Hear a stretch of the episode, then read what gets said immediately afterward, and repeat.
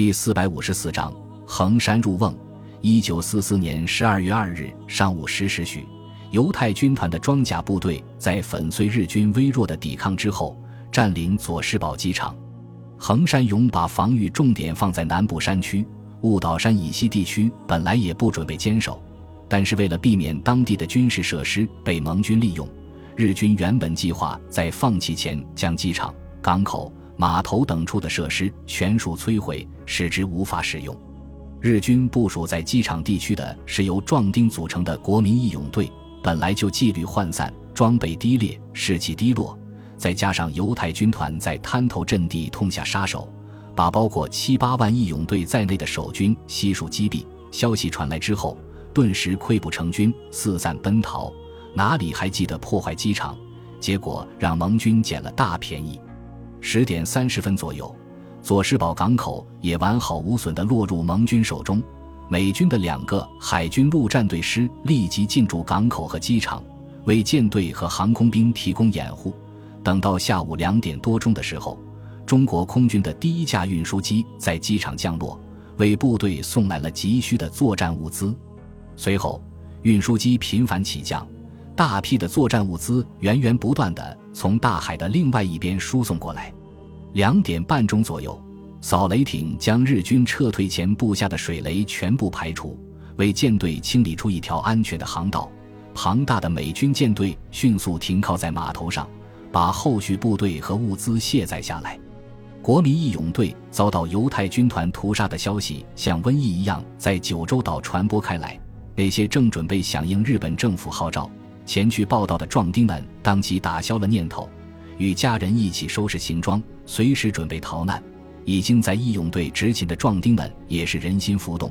除了极少数狂热的爱国者之外，其余的人都开始寻找机会逃出军队。少数全部由超龄预备役人员组成的地方守备部队带着武器逃到深山老林中躲了起来。由于惧怕中国军队的报复，不仅没有主动出击。甚至连火炮都一炮不发，与中国军队和平相处。随着战争的发展，日军必胜的信念早已破灭，士气低落，与战争初期根本无法同日而语。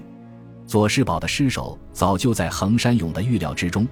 但是犹太军团会毫不留情地把那些国民义勇队消灭掉，却让他大吃一惊，立刻意识到中国政府肯定是准备以牙还牙，报复日军在过去几年时间里。在中国境内所犯下的罪行，作为一名法西斯军人，横山勇并没有感到中国军队的做法有什么过分的地方，但是却没有想到会给自己的军队带来如此巨大的影响。短短五天的时间内，已经征集的六十多万国民义勇队就溃散的七七八八，只剩下不到五万人留在核心阵地以外，担负地方守备任务的二十余万部队中，一大半不战而逃。有的回到了雾岛山阵地，有的干脆直接向四国岛和日本主岛撤退。整个九州岛的中西部地区几乎赤裸裸地暴露在中国军队的面前。以装甲部队的机动性，绝对可以在一天之内前进到雾岛山前。为了防止引起连锁反应，横山勇只得提前下达的撤退命令，把分散驻守各地的守备部队和坦克部队全部撤退到核心阵地外围。等待中国军队的到来。然而，犹太军团并没有立即发起攻击，而是分派部队接收城市。每到一个城市之后，士兵们就挨家挨户把没有逃走的居民从家中驱赶出来，接着编成一支支壮观的难民大军，然后用武力胁迫他们向日本主岛或者雾岛山进发。居民稍有反抗，当即处决。为了加快行进的速度和增加日军的粮食压力，每个人只准携带两到三天的口粮，其余的全部征集为军粮。与此同时，中美两国的轰炸机群加强了对雾岛山的空袭强度，并且对九州和四国、日本主岛之间的狭长海峡进行空中布雷，切断横山勇的补给线。一座座城市、乡镇被肃清。人流从四面八方汇集在公路上，形成一条绵延上百公里的长龙，慢慢向前蠕动。在犹太军团的武力胁迫下，总共有超过两百万的日本人离开了自己的家园，没命地向日本主岛和雾岛山前进。最后到达雾岛山的有一百二十万，日本主岛的有四十多万，大约有五分之一到秘鲁上。面对汹涌而来的难民，横山勇的第一反应是犹太军团准备用他们来做肉盾，趁机发起突袭。慌忙把四个最精锐的步兵师团和装甲部队派了出去，严密监视难民的后方。然而十天过去了，犹太军团的影子都没有出现。横山勇非但没有放松下来，反而更加紧张。凭空多出来的一百多万张嘴巴，每天都要消耗掉数百万斤粮食。照这样下去，最多只要半个月的时间，整个南九州地区都将陷入饥饿之中。横山勇终于明白了犹太军团的用意。但是却无计可施，眼看粮食就要见底，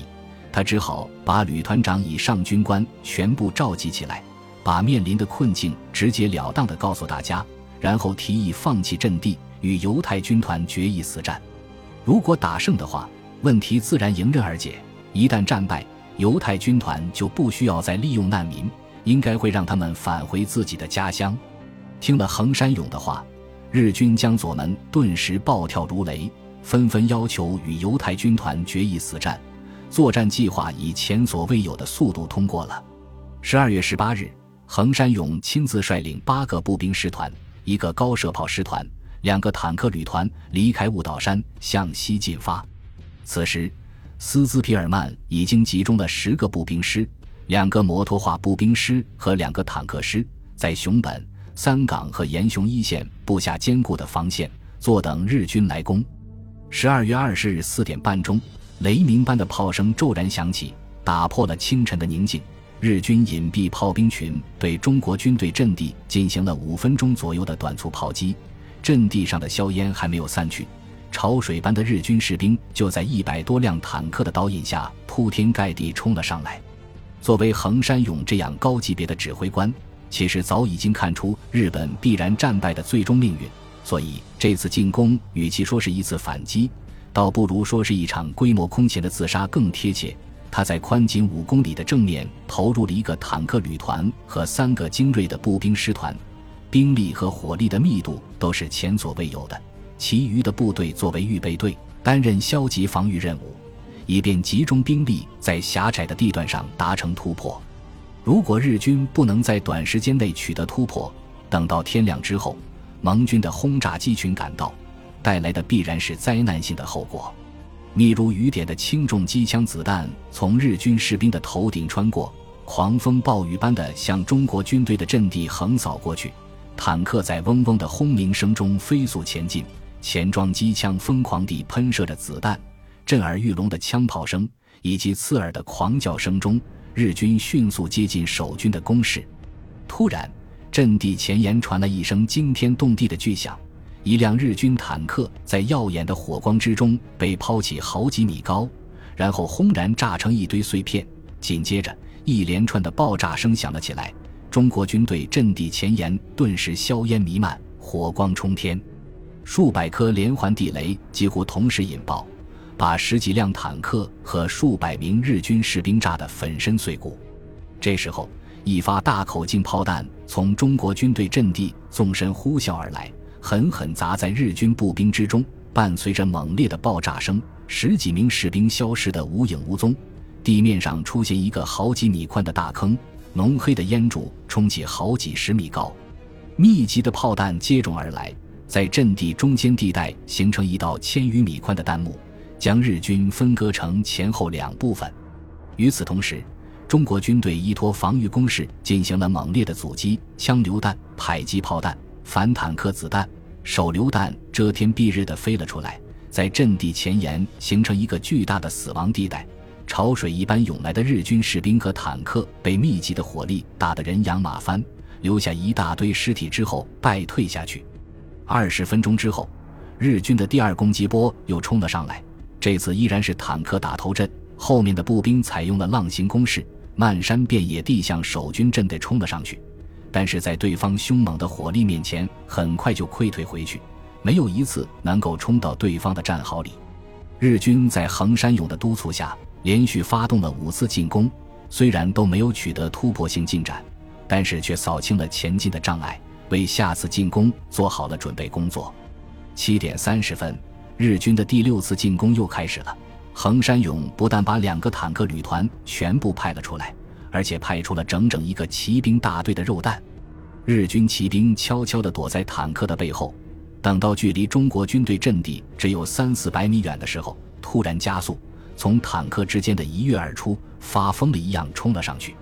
迫击炮、轻重机枪和半自动步枪组成的交叉火力网，把六百多名骑兵击毙，剩下的肉弹成功的实施了攻击。猛烈的爆炸在中国军队的阵地上打开了一个数百米宽的缺口，大群日军步兵在坦克的掩护下潮水般的涌了上去，把守军打得连连后退，很快就占领了第一道防线。